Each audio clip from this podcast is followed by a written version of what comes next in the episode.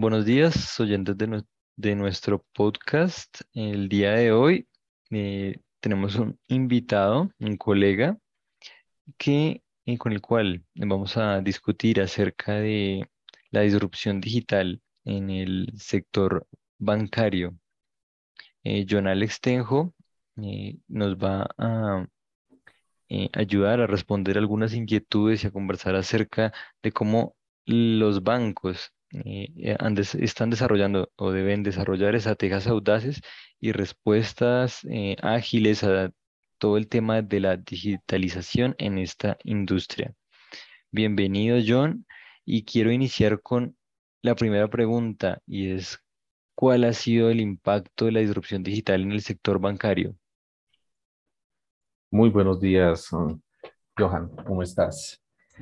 Eh, muchas gracias por invitarme a este podcast.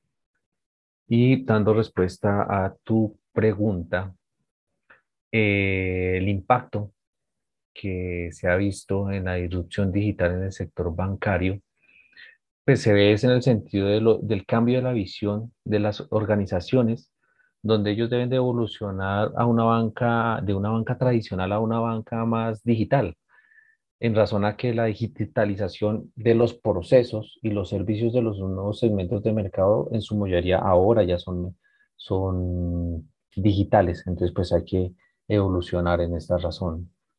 Em, ¿Qué es lo otro que ven los, mm, los, los usuarios? Em, que pues, o sea, pierden mucho tiempo yendo a un banco eh, de forma presencial y pues ya con esta banca digital, pues todos esos servicios y todos estos eh, procesos que se gestionan a través de la digitalización, pues son más óptimos o mejoran sus tiempos en, porque tienen que hacer muchísimas cosas eh, en su día a día. Entiendo. Hay un término importante que, que Alex menciona y es el término de banco tradicional. ¿Cómo ha enfrentado el banco tradicional la entrada de estos nuevos eh, bancos digitales o llamados neobancos? Pues la banca tradicional ha tenido que evolucionar precisamente por eso, porque esos nuevos bancos o, o, new banks, eh, todo lo hacen digital, todo todos sus procesos son más ágiles en el sentido que pues toman su celular y pues hacen una eh, toda la gestión a través del mismo.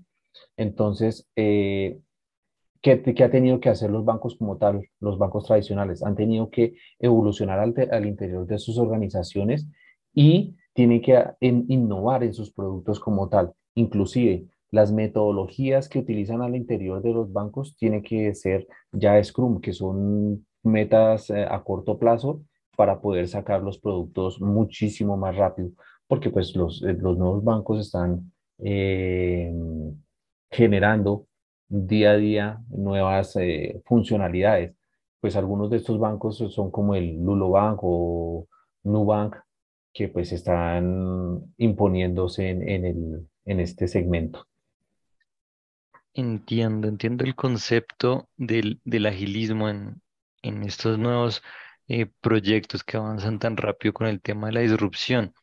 Y, siendo así, considera que el, sector financiero, de, forma un poco más global, ha entrado en una competencia de tipo reina roja, me explico, en la que cada producto entre competidores se empieza a copiar tan rápidamente que el sector lo llama innovación, pero realmente solo resulta ser una copia. ¿Qué piensa acerca de esto?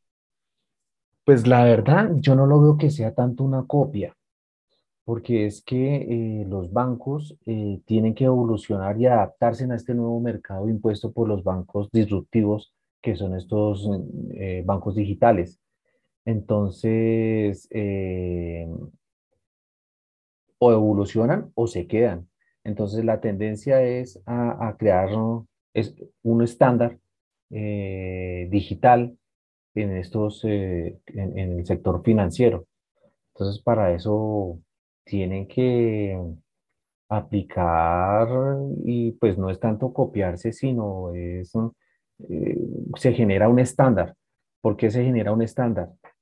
por decir algo, un ejemplo es las tarjetas de crédito digitales, que esto es una, respuesta, son respuestas audaces de los bancos y a, que pues a, todo el segmento tiene que estar pues digital. De acuerdo, pues, podría entonces considerarse como otra respuesta audaz del, del sector la implementación de nuevas estrategias para el tema del código de verificación que llevan estas tarjetas y toda la analítica que hay detrás del, del consumidor en estos momentos.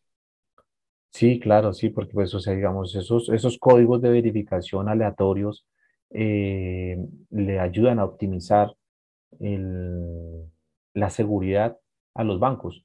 ¿Por qué? Porque digamos, si es una tarjeta estática y pues con todo este tema digital, los pagos ya se hacen por medios digitales, pueden llegar a ser capturada la información. Entonces, un, un mejor nivel de seguridad son estos códigos de verificación aleatorios que me parecen excelentes en, en, en ese sentido. Y guiándonos un poco más en la visión estratégica del, del sector bancario, creo que en este momento le están apuntando un poco más esa experiencia del cliente en su, en su visión estratégica, no solamente en la generación de nuevos productos o de mantenerse en los productos tradicionales.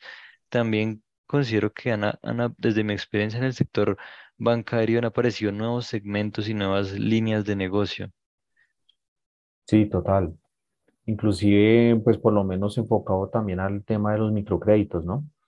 Que pues como se tiene que, que, que evolucionar, uno necesita dinero ya para hacer un negocio o algo, entonces esos microcréditos se pueden gestionar directamente desde la aplicación, ¿no? Eh, que uno tiene instalada en su teléfono. Entonces esos microcréditos le ayudan a uno a, solventar eh, temas de negocio eh, de una forma muy fácil, muy rápida, muy ágil. De acuerdo, John.